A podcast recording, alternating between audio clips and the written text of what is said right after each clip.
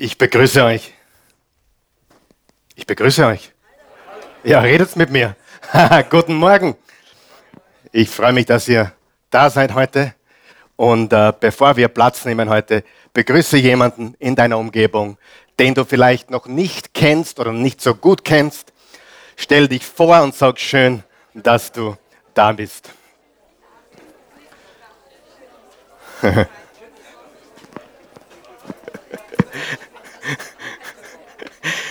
Jetzt hätte ich mich fast wie zu Hause. Meine Frau redet auch nicht immer mit mir. Aber sie hat mir heute ein Foto geschickt und auch die besten Grüße an euch. Ah, ich bin heute so froh, so voller Freude. Wer ist auch voller Freude heute Morgen? Nicht wegen Umständen, nicht wegen dem, was diese Woche passiert ist, sondern weil Jesus Christus lebt. Er ist auferstanden. Du musst eines wissen. Der Grund, warum wir glauben, ist nicht, weil es in der Bibel steht. Der Grund, warum wir glauben, ist, weil es Geschichte ist. Er ist tatsächlich auferstanden. Es ist Teil unserer Menschengeschichte. Und in der Bibel wurde es dann aufgeschrieben. Das heißt, die Augenzeugen haben das aufgeschrieben, was sie gesehen haben. Und die Bibel ist das bestdokumentierteste Geschichtsbuch ohne Konkurrenz. Und deswegen glauben wir.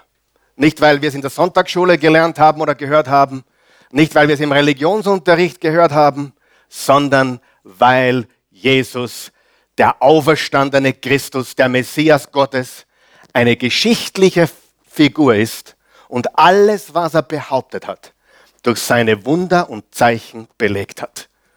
Und das ist die Basis. Ja? Manchmal kommen Menschen zu mir und sagen, aber die Bibel, ich weiß nicht so. Und ich sage dann immer, stopp. Ich glaube nicht, was in der Bibel steht. Ich glaube, weil er wirklich gelebt hat. Halleluja. Ich glaube, was die Augenzeugen geschrieben haben. Das glaube ich.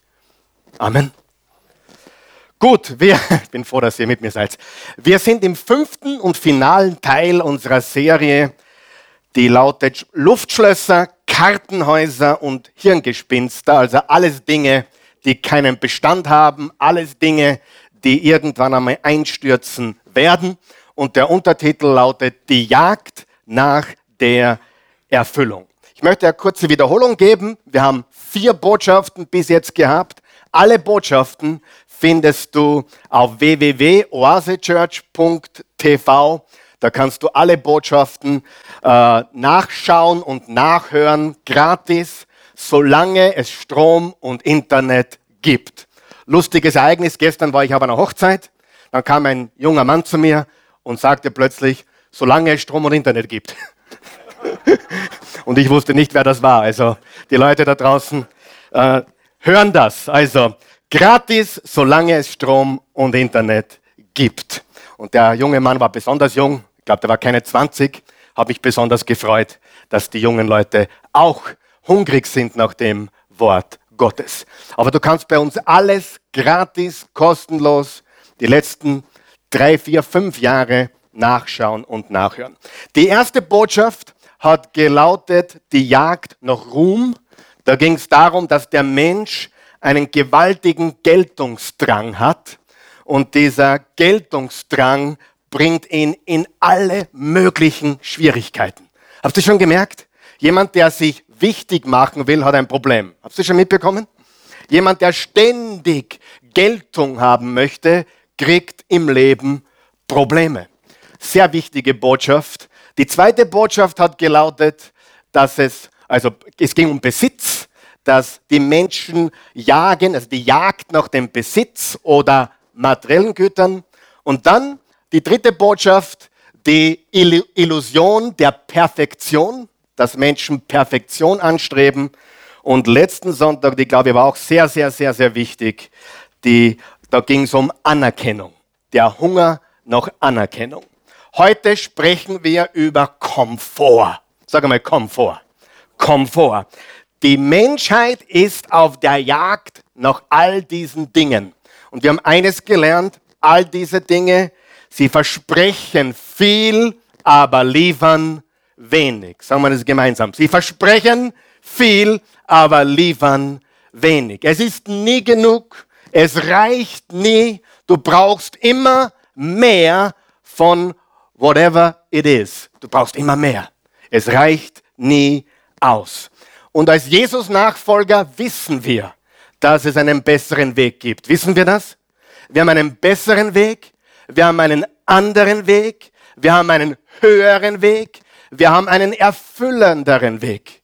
Matthäus 6, Vers 33, trachtet zuerst nach dem Reich Gottes und seiner Gerechtigkeit und er wird euch alles andere, was ihr braucht, dazu geben. Und Jesus hat gesagt im Johannes 10, Vers 10, ich bin gekommen, damit sie das Leben haben und Leben in Fülle oder Leben in voller Genüge. Der heutige Titel lautet Der Gott des Komforts. Und es geht letztendlich darum, dass die Menschen, dass wir alle unser bestes Leben leben wollen. Und das kriegen wir auch von den Medien präsentiert. Lebe dein bestes Leben. Lebe dein schönstes Leben. Lebe dein einfachstes oder dein bequemstes Leben. Das ist die Botschaft, die wir bekommen. Und da gibt es unzählige Bücher darüber. Da gibt es Seminare und Vorträge en masse, wie du jetzt dein bestes Leben leben kannst. Aber wir haben Folgendes gelernt. Alles, was wir über Gott stellen, ist ein Götze. Alles. Alles, was du über Gott stellst, das heißt, alles, was dir wichtiger ist als der Allmächtige, die Beziehung zum allmächtigen Gott. Alles, was dir wichtiger ist. Das kann dein Freund sein, deine Freundin, das kann dein Konto sein, deine Firma sein, das kann dein Hobby sein, dein Sport sein, das kann Sex sein. Egal was es ist, wenn es wichtiger für dich geworden ist als Gott, dann nennt die Bibel das Götze. Ein Götze ist ein falscher Gott. Und die Bibel nennt das Götzendienst. Meistens, wenn wir von Götzendienst sprechen, denken die Menschen, ich habe eh keine, keine Buddha-Statue zu Hause oder sonst irgendeine Statue, die ich verehre. Nein, ein Götze kann dein Auto sein, das du jeden Samstag polierst. Ja? Ein Götze kann alles sein, was dir zu wichtig geworden ist, wichtiger als Gott. Und das erste Gebot in den zehn Geboten, 2. Mose 20, Vers 3, du sollst keine anderen Götter neben mir haben. Lesen wir das gemeinsam laut bitte. Du sollst keine anderen Götter neben mir haben. Und heute geht es darum, dass es etwas gibt. Wenn wir nicht aufpassen, dann können wir auch davon nie genug bekommen. Wenn wir dem Komfort hinterherlaufen, wenn wir die Bequemlichkeit über Gott stellen, wenn wir nur auf leicht und easy aus sind, dann kriegen wir letztendlich ein Problem, denn auch das wird zu einem Götzen. Stimmt es? Sogar der Fernseher und der Easy Chair, ja, wo es die Beine ausforsten oder zu, das kann ein Götze sein. Wir wollen es immer leichter und wir wollen es immer easier. Und wenn wir nicht aufpassen, kann das etwas sein, was für uns viel zu wichtig geworden ist. Die heutige Schlüsselpassage ist im 1. Johannes 2, Vers 15. 1. Johannes Brief, Kapitel 2, Vers 15. Das hat Johannes geschrieben am Ende seines Lebens. Er war um die 80, vielleicht sogar schon 90.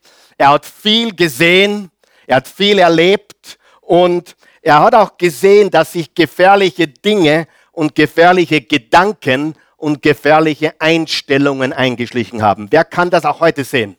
Dass sich gefährliche Gedanken in der Gesellschaft, gefährliche Einstellungen in unserer Gesellschaft eingeschlichen haben. Stimmt es? Ganz gefährlich. Bei den jungen Menschen und auch bei den älteren Menschen sieht man das.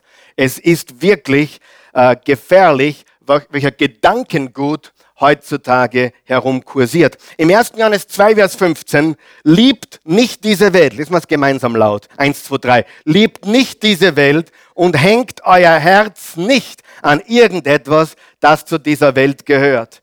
Denn wer die Welt liebt, kann nicht zugleich Gott, den Vater, lieben. Der gleiche Vers eine andere Übersetzung, nämlich die neue Genfer Übersetzung sagt, liebt nicht die Welt, hängt euer Herz nicht an das, was zur Welt gehört. Wenn jemand die Welt liebt, hat die Liebe zum Vater, zum himmlischen Vater, keinen Raum in seinem Leben.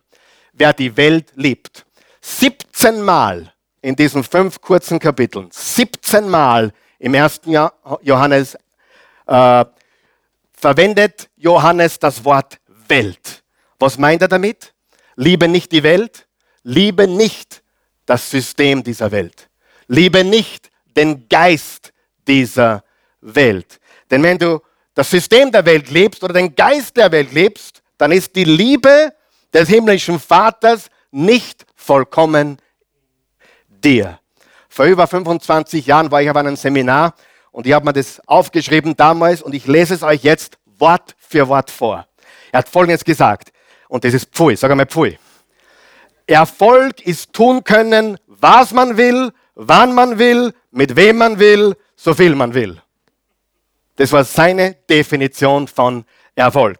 Erfolg ist tun können, was man will, wann man will, mit wem man will, so viel man will. Und ich sagte, ich glaube, die Christi hätte damit ein Problem. Ja, ich meine nur, ja, also ich glaube nicht, dass das eine Definition von Erfolg ist, die uns wirklich weiterbringt. Darf ich dir was sagen? Jesus hat alles umgedreht. Wer hat das schon gewusst?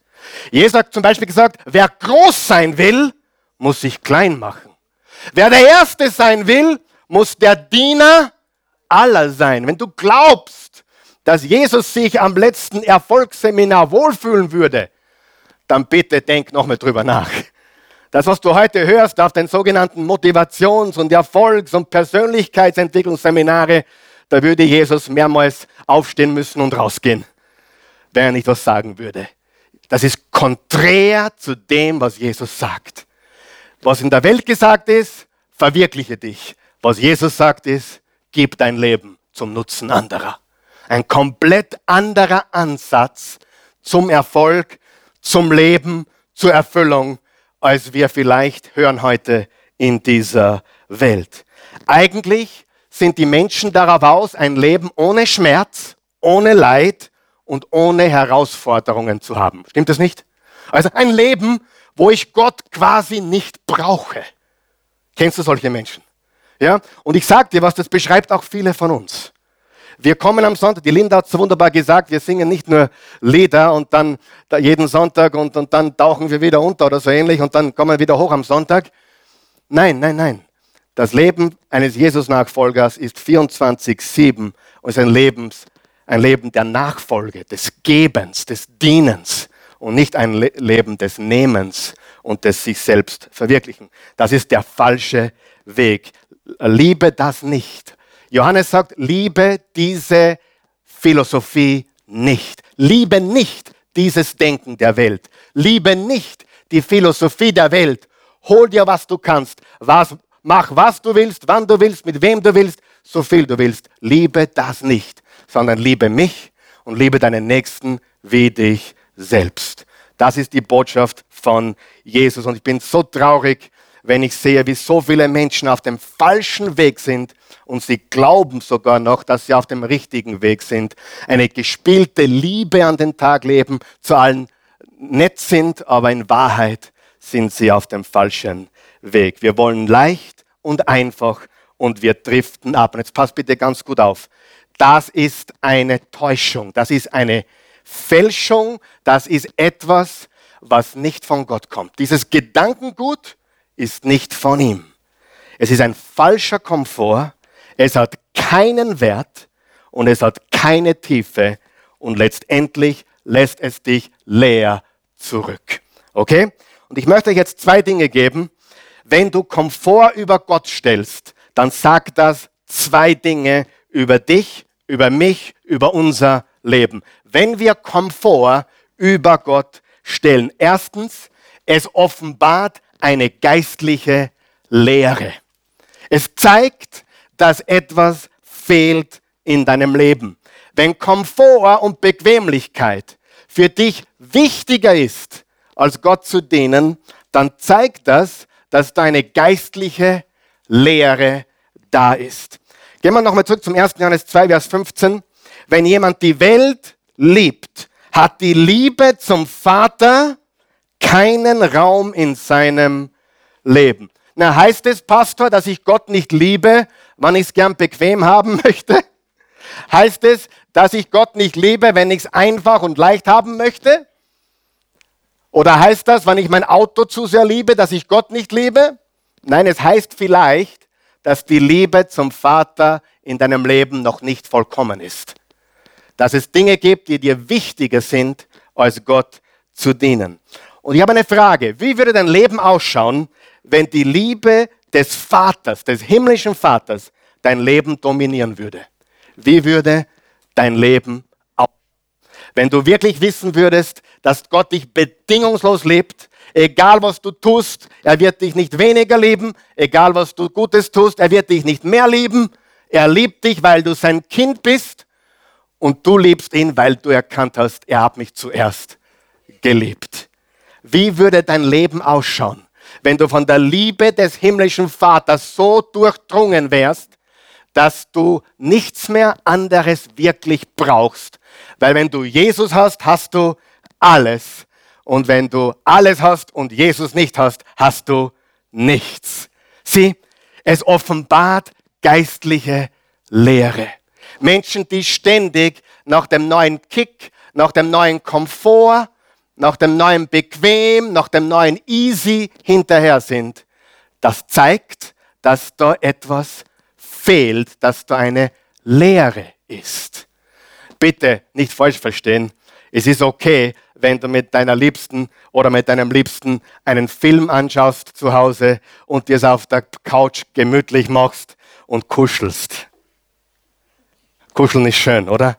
Ja, und, oder auch mehr. Aber die Wahrheit ist, äh, dass es nichts Verwerfliches ist, wenn man sich bequem macht. Wer von euch weiß, es gibt Menschen, die haben Komfort zu ihrem Gott gemacht. Stimmt das? Ich rede von Menschen, die von ihrem Komfort, von ihrer Bequemlichkeit dominiert werden und deshalb Gottes Plan verpassen. Du wirst Gottes Plan verpassen, wenn du Komfort an oberste Stelle stellst. Und es kann ein Götze in deinem Leben sein. Und ich habe euch ganz fest lieb. Halleluja. 2. Korinther 5, Vers 17. Da sagt Paulus folgendes. Die Liebe des Christus drängt uns. Unterstreicht das bitte. Die Liebe des Christus drängt uns. Damit die, welche leben, nicht mehr für sich selbst, unterstreicht ihr das, nicht mehr für sich selbst leben, sondern für den, der für sie gestorben und auferstanden ist. Lesen wir das noch einmal. Denn die Liebe des Christus drängt uns, damit die, welche leben, nicht mehr für sich selbst leben, sondern für den, für wen? Der für sie gestorben und auferstanden ist. Wenn du etwas da draußen hinterherjagst, heißt das, dass da drinnen etwas fehlt. Ich sage das noch einmal. Wenn du das draußen etwas hinterherjagst, ohne dem du nicht mehr leben kannst, heißt das, dass da drinnen etwas fehlt. Stimmt das? Können wir so ehrlich sein heute? Es ist die Wahrheit. Es ist ein Zeichen, dass eine geistliche Lehre da ist, wenn dir irgendetwas wichtiger ist als der Allmächtige. Und das Zweite, was es uns sagt, wenn du Komfort über Gott stellst, Glaube ist nicht mehr notwendig. Glaube ist nicht mehr notwendig. Wenn ich, wenn alles okay ist, wenn alles leicht ist, wenn alles einfach ist, dann brauche ich doch keinen Glauben haben, oder? Wofür soll ich noch glauben? Aber weißt du, dass Gott uns berufen hat zu einem Glaubensleben? Wer weiß das? Wir sind berufen zu einem Leben des Glaubens. Im 2. Korinther 5, Vers 7 steht, unser Leben hier auf der Erde, unterstreicht ihr das, hier auf der Erde ist ein Leben des Glaubens, noch nicht ein Leben des Schauens. Welche Art von Leben sollten wir leben? Oh Gott, mach es mir einfach und easy und schick mir ja keine Probleme. Weißt du, was Gott sagt? Interessiert mich nicht ich habe ein paar Probleme für dich, die du brauchst, damit du endlich die Frau wirst, die du sein sollst, damit du endlich der Mann wirst, der du sein sollst. Du brauchst noch ein Problem mehr.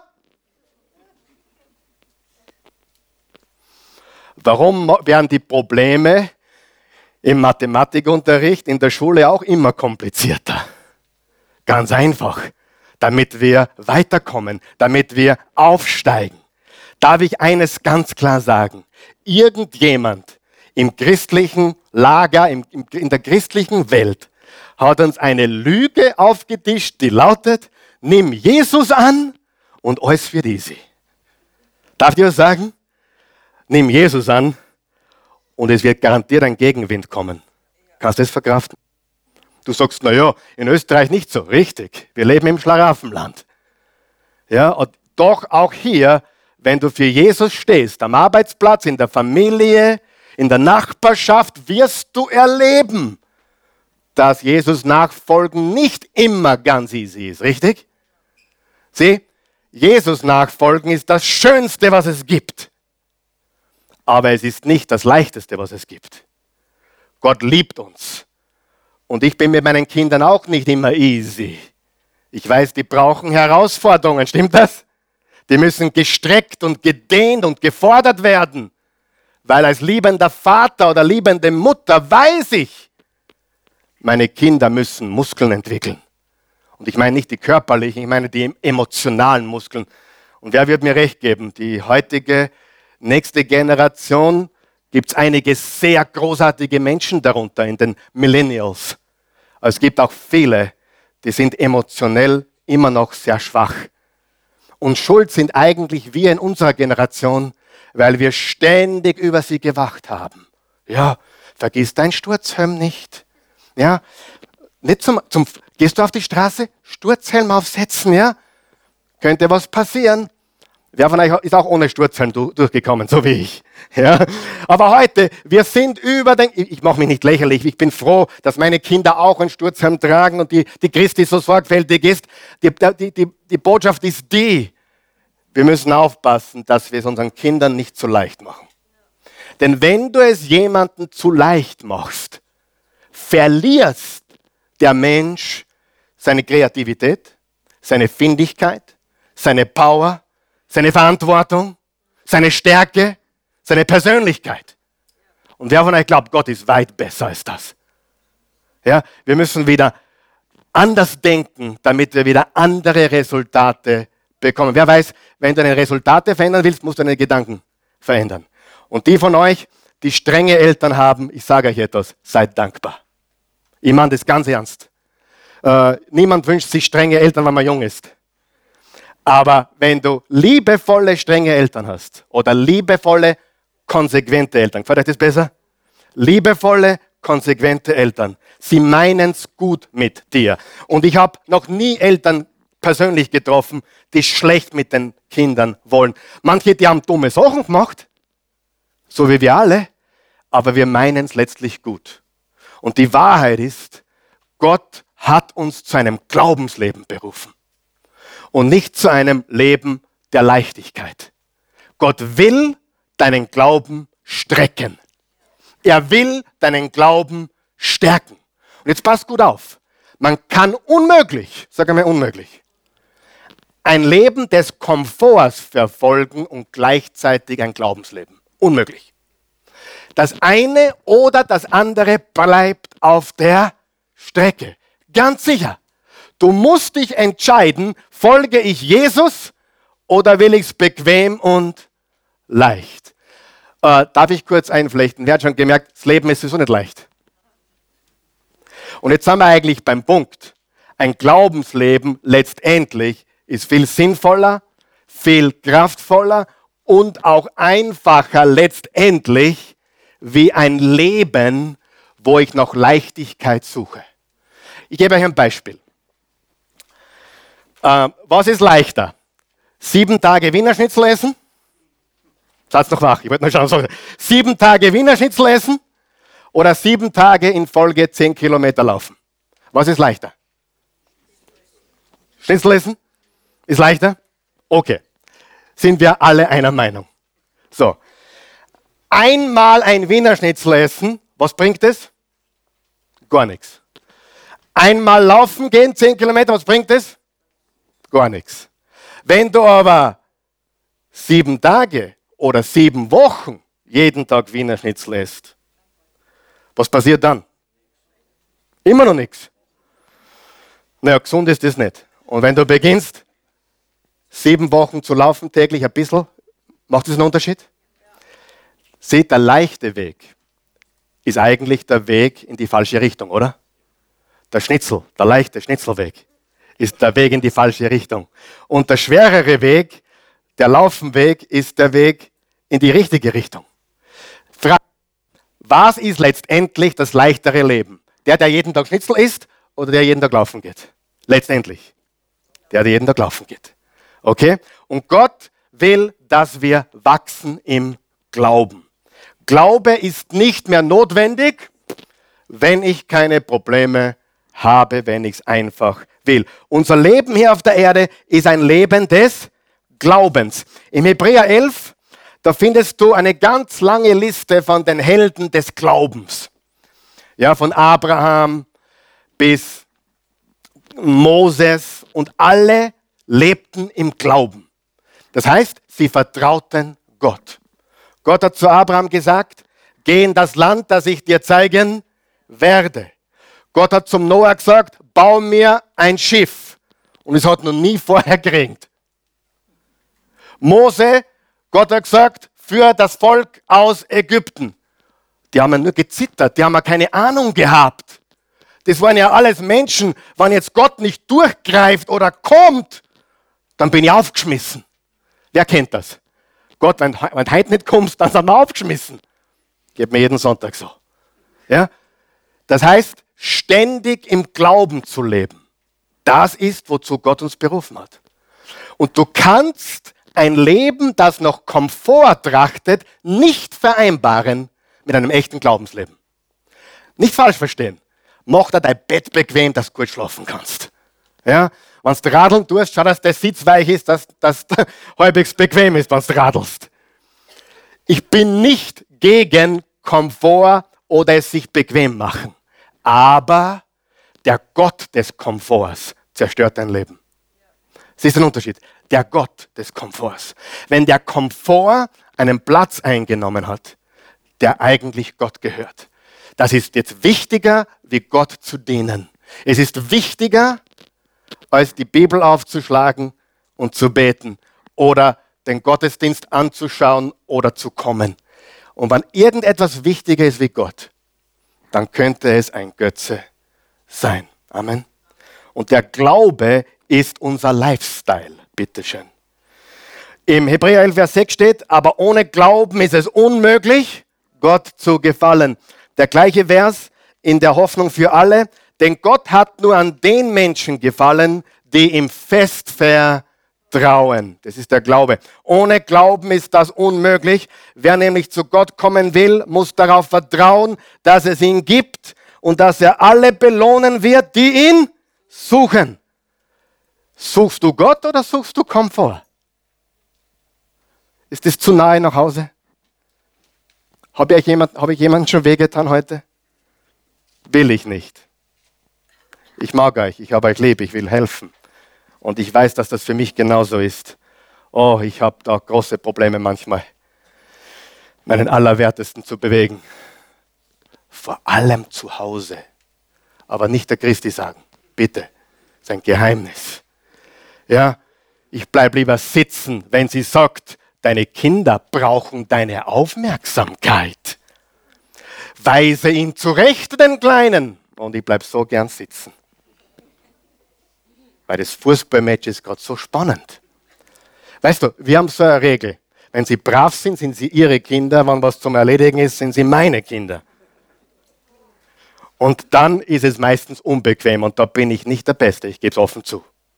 Wer von euch weiß, aufzustehen und das Richtige zu tun, ist das Richtige.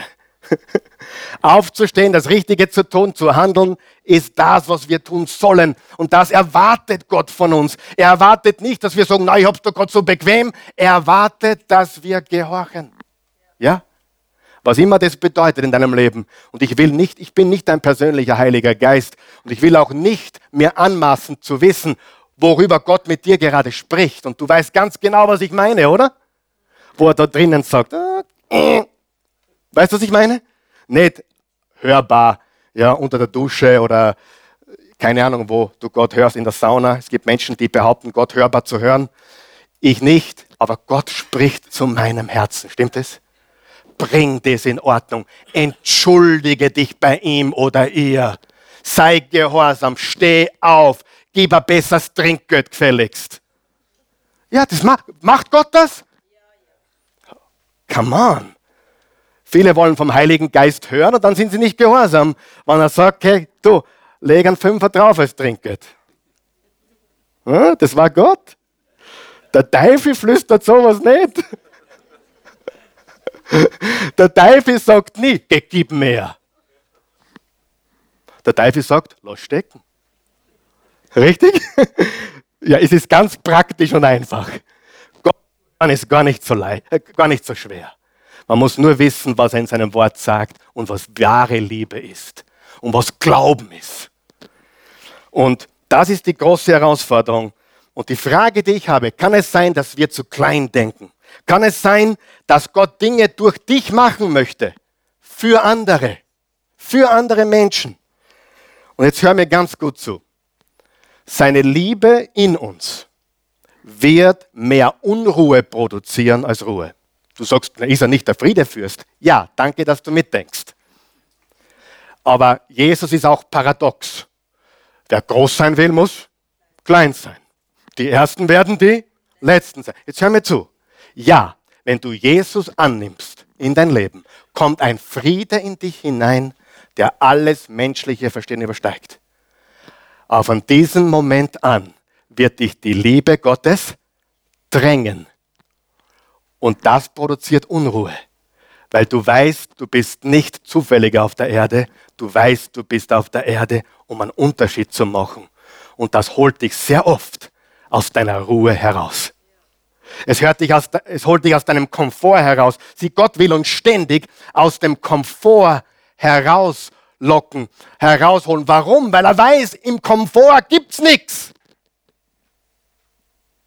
Gott hat zu mir einmal gesagt, im Herzen, Entschuldigung, er redet nicht laut mit mir, im Herzen.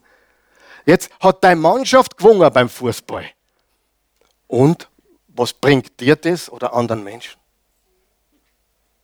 Da wachst du schon auf manchmal. Ja? Obwohl Liverpool schon cool ist.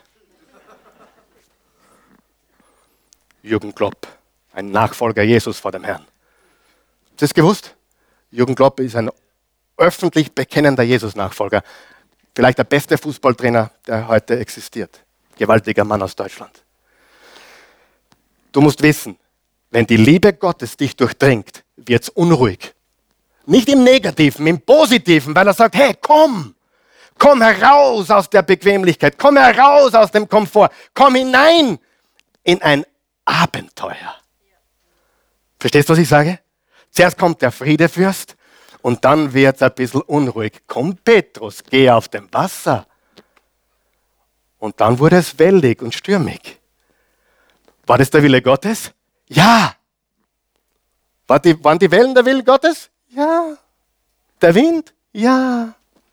Das Problemchen, was du hast? Ja. Er will, dass du wächst und stark wirst. Eine Frau des Glaubens, ein Mann des Glaubens. Und das geht nicht, wenn Komfort dein Gott ist. Seid ihr noch mit mir heute? Gut. Die große Herausforderung, wie gesagt, du kannst unmöglich nach Komfort streben und gleichzeitig im Glauben wandeln. Du musst deine Komfortzone verlassen, um ein Glaubensleben zu leben. Und ein Glaubensleben gefällt Gott. Jetzt haben wir über Dinge ges ges gesprochen, die dann der Fall sind, wenn wir nach Komfort streben. Was ist es? Es offenbart eine geistliche Lehre. Richtig? Sagen wir es gemeinsam. Es offenbart eine geistliche Lehre. Und zweitens, Glaube ist nicht mehr notwendig. Braucht dich nicht, Gott, es passt eh alles. Und wenn du sagst, in meinem Leben passt alles, wie willst du dann im Glauben leben? Darf ich fragen, in wem seinem Leben passt alles? Alles. Einer. Zwei. Bei mir passt nicht alles. Aber die, die Sache ist die, wir haben Herausforderungen und wir können sie überwinden durch den Glauben. Und jetzt wollen wir uns das Echte anschauen. Sagen wir das Echte. Jetzt haben wir uns eine Fälschung angeschaut. Sie, Komfort, das Trachten nach Komfort, die Jagd, die Suche, die Sucht nach der Bequemlichkeit ist eine Fälschung, eine Täuschung. Was ist ein falscher Hunderter wert? Nix. Was ist ein falscher 300er Wert?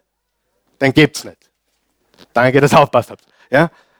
Das heißt, gefälscht wird nur das, was es gibt. Und Freunde, jetzt seid alle glücklich mit mir, äh, fast alle. Es gibt auch einen himmlischen Komfort. Wer, wer freut sich jetzt darüber? Es gibt einen himmlischen Komfort. Es gibt das Echte.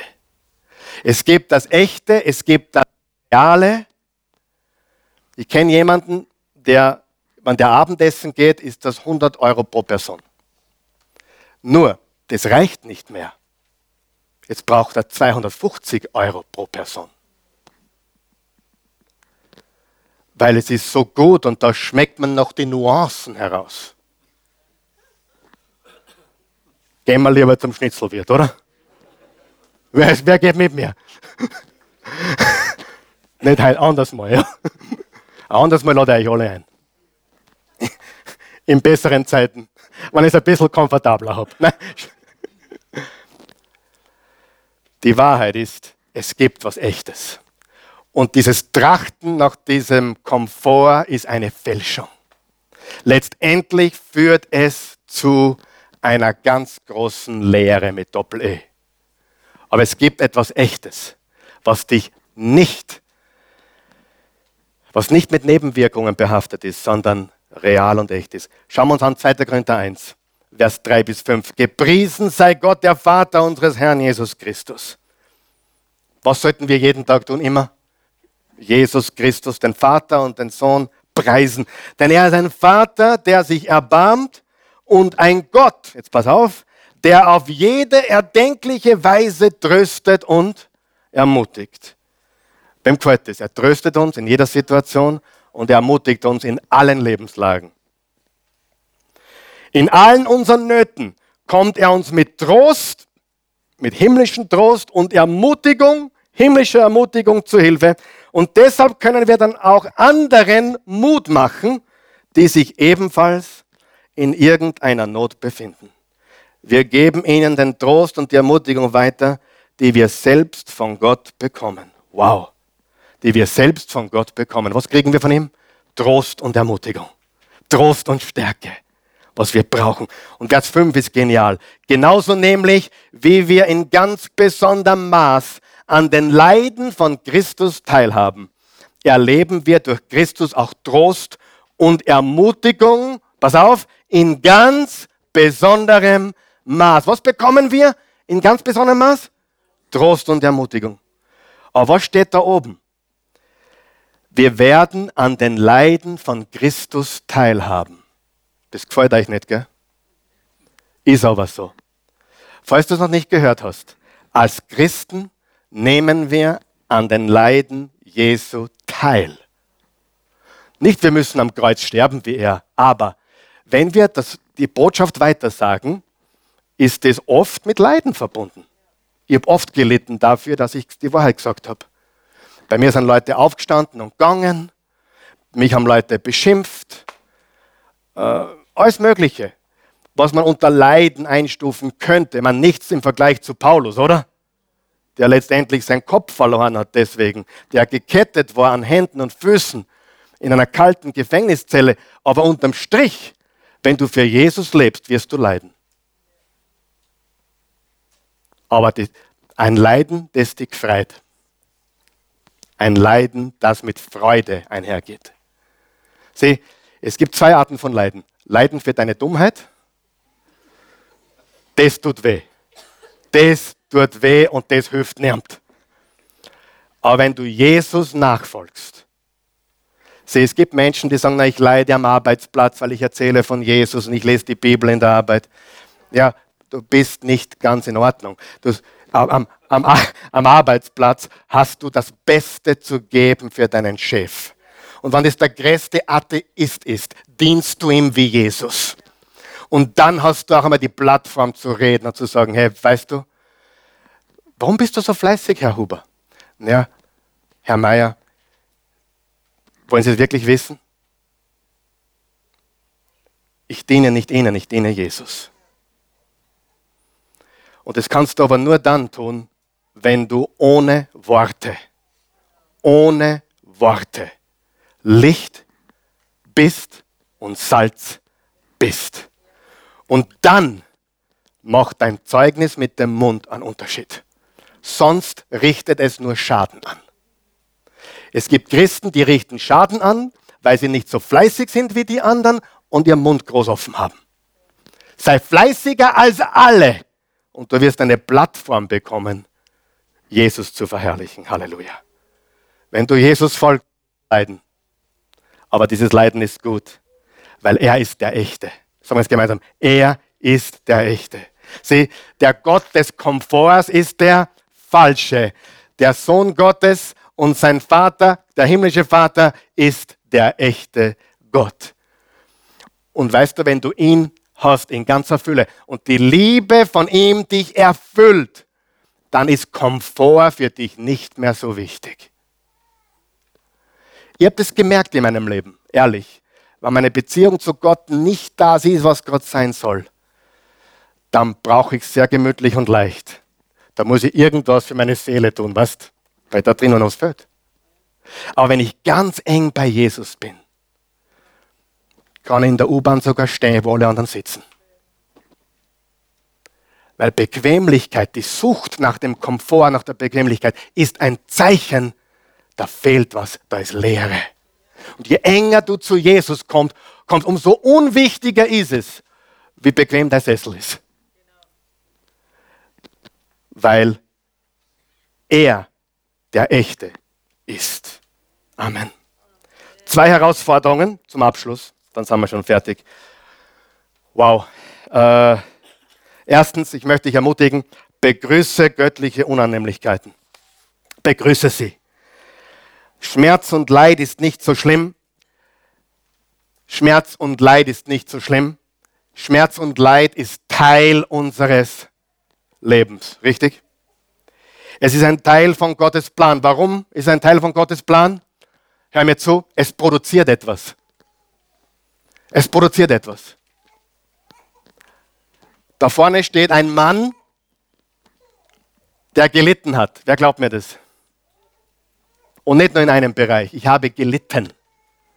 Hart gelitten. Und ich schäme mich dafür nicht, ich bereue es nicht. Ich weiß, es hat mich geformt. Stimmt das? Ich habe schon gesagt heute, wenn du das nur easy hast, wirst nichts. Sieh, die Leiden, die Schmerzen, die Probleme, die Herausforderungen produzieren etwas in dir. Jakobus 1. Seht es als einen ganz besonderen Grund zur Freude, meine Geschwister, wenn ihr Prüfungen verschiedenster Art durchmachen müsst. Ihr wisst doch, wenn euer Glaube erprobt wird und sich bewährt, bringt das Standhaftigkeit hervor und die Standhaftigkeit soll das Gute, das in eurem Leben begonnen hat, zur Vollendung kommen. Dann werdet ihr vollkommen und makellos sein und es wird euch an nichts mehr fehlen. Was ist der Weg dazu, dass wir ein makelloses, fehlerloses, vollkommenes Leben führen können? Indem wir durch Prüfungen geläutert werden. Weißt du, eines der wichtigsten Dinge in den Prüfungen ist folgendes. Seid ihr noch da? Eines der wichtigsten Dinge in den Prüfungen ist, Gott möchte die Selbstsucht in meinem Herzen offenbaren. Den Egoismus.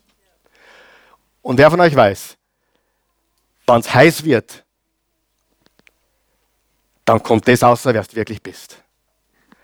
Wer, wer hat schon mal gehört, das ist mal außergerutscht? Glaub es nicht. Stimmt nicht. Das ist nicht ausgerutscht. Das ist nicht ausgerutscht. Kind zurücklächeln. Da ist noch etwas da, was im Druck rausgekommen ist. Das ist nicht ausgerutscht.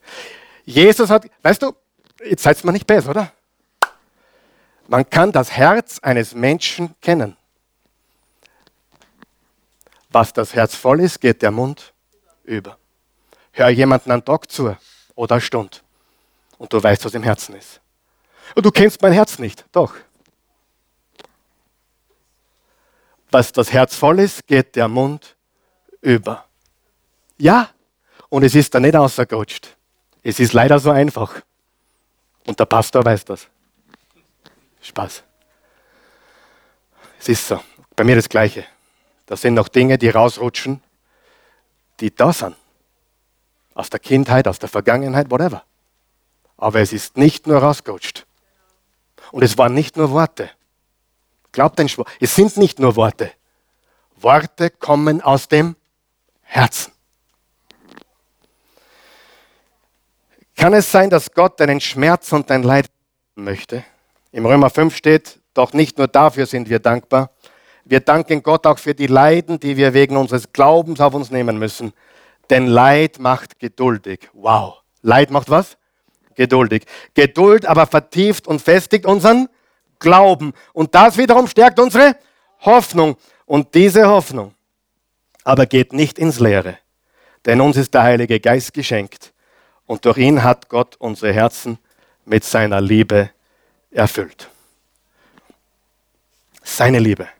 Seine Liebe. Es beginnt aber mit Prüfungen. Es beginnt mit was? Mit Leid. Leidgeprüfte Menschen sind meistens erbarmungsvolle Menschen, liebevolle Menschen. Leidgeprüfte Menschen wurden sehr oft von Gott geläutert.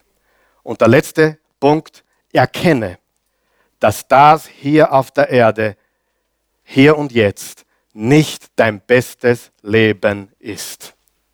Das ist nicht dein bestes Leben. Im Römer 8, Vers 18 steht, ich bin aber davon überzeugt, dass unsere jetzigen Leiden bedeutungslos sind.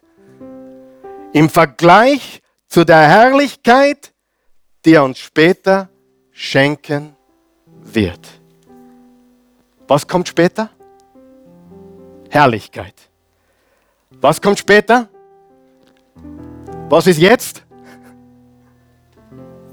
Was ist jetzt? Ist das unser bestes Leben? Nein.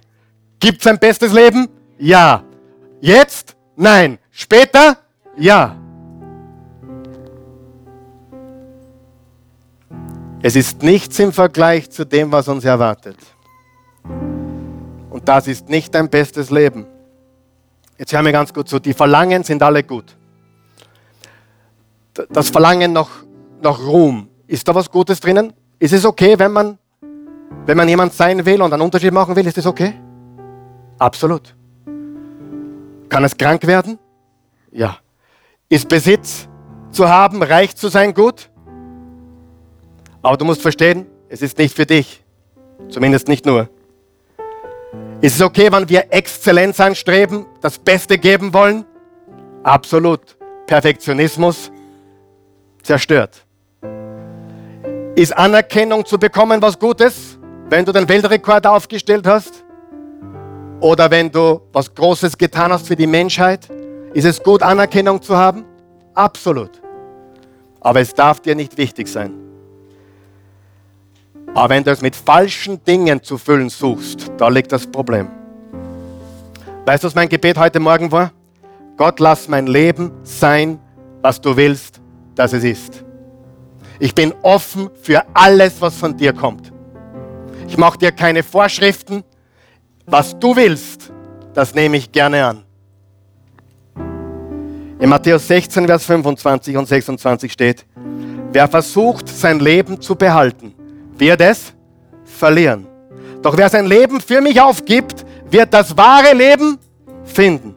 Was nützt es, die ganze Welt zu gewinnen und dabei seine Seele zu verlieren? Gibt es etwas Kostbares als die Seele? Wer versucht, sein Leben zu behalten, wird es verlieren. Doch wer sein Leben für mich aufgibt, wird das wahre Leben finden. Der möchte das wahre Leben. Am Mittwochabend um 17.15 Uhr hat das irdische Leben von Lisbeth Langeder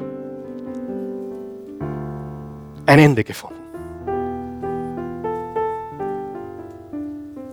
Das irdische Leben war vorbei am Mittwoch um 17.15 Uhr. Aber ihr bestes Leben hat begonnen. Im 1. Korinther 2, Vers 9 steht, kein Auge hat, hör mir zu, kein Auge hat je gesehen, kein Ohr hat je gehört und kein Mensch konnte sich jemals auch nur vorstellen, was Gott für die bereithält, die ihn lieben. Kein Auge hat je gesehen, kein Ohr hat je gehört. Und kein Mensch konnte sich jemals vorstellen, was Gott für die bereithält, die ihn lieben. Die Bernadette war dabei, als Lisbeth übersiedelt ist, als sie ihren letzten Atemzug hier erwerden gemacht hat, hinübergeglitten ist in die Ewigkeiten zu Jesus. Die Bibel sagt im 2. Korinther 5, Abwesenheit vom Körper ist gegenwärtig zu sein bei unserem Herrn. In einem Augenblick hat ihr bestes Leben begonnen. Das sind nicht meine Worte, das sind die Worte Jesu, das sind die Worte des Paulus. Ihr bestes Leben hat begonnen am Mittwoch um 17.15 Uhr. Die Bernadette hat mir gesagt, ich war im Müllviertel zu der Zeit, ich war nicht in Wien, ich war bei meiner Mutter, der es übrigens sehr gut geht, die auch mit Krebs kämpft, aber eine sehr tapfere Frau ist.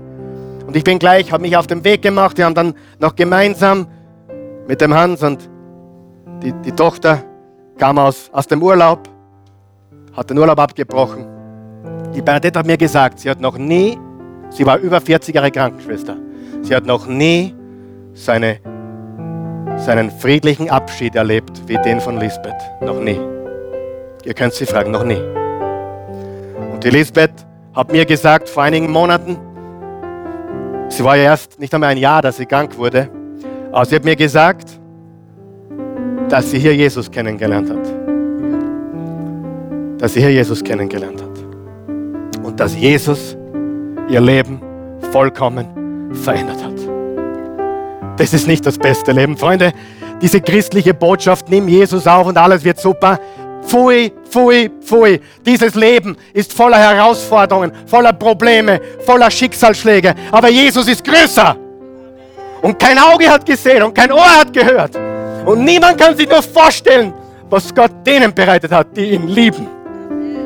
Was Besseres kann dir nicht passieren. Wie traurig die Menschen, die auf dieses Leben setzen. Wie traurig die Menschen, die glauben, das ist es. Ich muss mich verwirklichen. Ich muss mein Leben in die Hand nehmen. Pfui. Vertraue Jesus. Das, was kommt, ist das beste Leben. Und wenn Gott dein Komfort ist, ah, wenn Komfort dein Gott ist, dann wird dein Glaubensleben sehr schwach sein. Wenn aber Jesus alles ist, dann fehlt dir, jetzt hör mir zu, dann fehlt dir nicht einmal was, wenn es dir fehlt. Psalm 23, Vers 1. Der Herr ist mein Hirte. Nichts wird mir fehlen. Glaubst du, das hat bedeutet, ich habe alles oder glaubst du, das bedeutet, ich habe nicht alles, aber trotzdem fällt mir nichts? Was glaubst? Das Zweitere, oder? Freunde, unser bestes Leben kommt. Und ja, ich sage das immer wieder, Altern ist was Herrliches, wenn man Jesus kennt. Stimmt das? Altern ist was Herrliches, wenn man Jesus kennt. Und Altern ist was Furchtbares, wenn man Jesus nicht kennt so paradox. Das, Alt, das Altwerden, die Schere geht auseinander. Entweder du lebst immer mehr in der Fülle Jesu oder du wirst immer unglücklicher, weil du merkst, da fehlt was. Halleluja. Ich frage dich, willst du auf Komfort bauen? Auf Ruhm, auf Besitz? Soll alle glauben, du bist perfekt?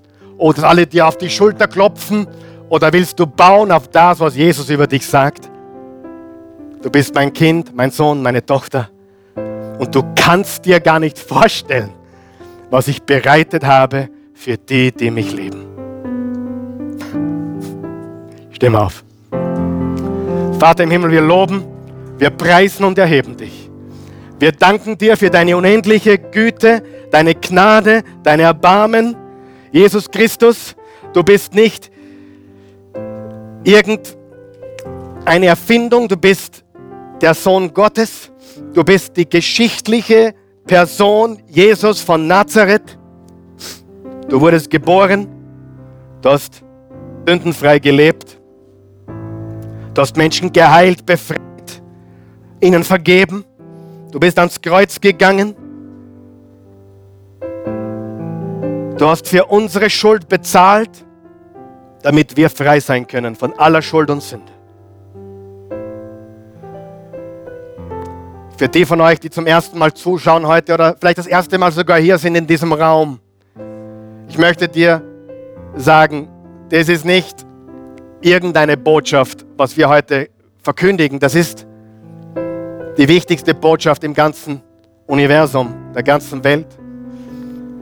Und Milliarden von Menschen, zwei Milliarden Menschen auf der Welt glauben diesem Jesus dass er der ist, der er gesagt hat, dass er ist. Egal ob katholisch oder evangelisch oder orthodox oder ausgetreten oder freikirchlich, egal in welcher Kirche du diese Botschaft hörst, es ist die Wahrheit. Jesus Christus ist der Sohn Gottes. Und auch Europa ist so, so paradox. Europa ist christlich. Jedes Dorf hat eine Kirche und gleichzeitig so weit weg von diesem Christus, der in jedem Dorf und jedem Kaff mit einem Kreuz oben präsentiert wird. So paradox. Das größte Missionsfeld der Erde, sagen viele, wo Menschen Gott nicht mehr brauchen, weil es uns immer noch zu gut geht. Und wir wollen im Glauben leben wir wollen die Leiden, die, die Schmerzen, die Herausforderungen annehmen. Wir wollen Gott vertrauen. Und wir wollen wissen, dass kein Auge gesehen, kein Ohr gehört hat und niemand sich vorstellen kann, was Gott denen bereit hat, die ihn lieben. Wenn du hier bist und noch keine persönliche Beziehung zu Jesus hast, dann laden wir dich jetzt ein. Es ist ganz einfach. Was musst du tun, um Jesus nachzufolgen?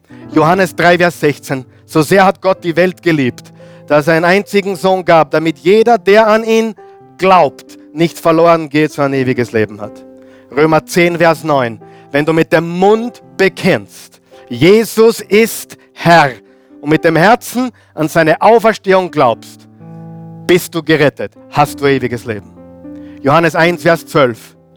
Alle, die ihn aufnahmen und an ihn glaubten, gab er das Recht, Kinder Gottes zu heißen.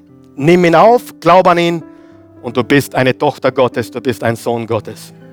Ich helfe dir, das zu formulieren. Bete mit mir, guter Gott. Ich komme zu dir, wie ich bin.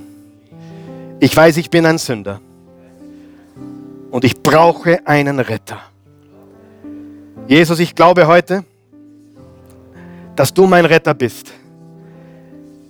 Gekreuzigt und gestorben am Grab am, am Gol auf Golgatha und ins Grab gelegt. Du bist am dritten Tage auferstanden. Du lebst heute. Lebe jetzt in mir. Verändere mich. Ich glaube dir. Ich gehöre jetzt dir in Jesu Namen. Amen. Für die, die gläubig sind, schon waren, und du hast dich heute angesprochen gefühlt. Ich weiß, das war keine Predigt, wo man sagt, juhu, super, darf ich es mir nicht mehr so bequem machen. Das war eigentlich nicht die Botschaft. Die Botschaft war, dass du den einen Gott brauchst, der alles für dich ist. Aber wenn du dich angesprochen fühlst und du weißt, Komfort war für dich viel zu wichtig. Und ja, Gott zieht dich raus aus der Komfortzone und er hat Großes mit dir vor. Ich möchte dir helfen. Bete, bete, Beten wir gemeinsam. Ich brauche das auch. Guter Gott, verzeih mir. Ich habe Dinge über dich gestellt. Ich habe meinen persönlichen Komfort oft über dich gestellt. das, was ich gerade wollte, über deinen Willen. Ich war ungehorsam. Verzeih mir. Ich bin bereit, den Schritt zu wagen. Aus dem Boot heraus. Auf das Wasser. Im Vertrauen auf dich. Verlasse ich die Komfortzone. Und ich lasse mich ein auf ein Abenteuer. Ich glaube, du hast Besonderes mit mir vor. Dazu muss ich raussteigen. Hilf mir dabei. In Jesu Namen. Amen.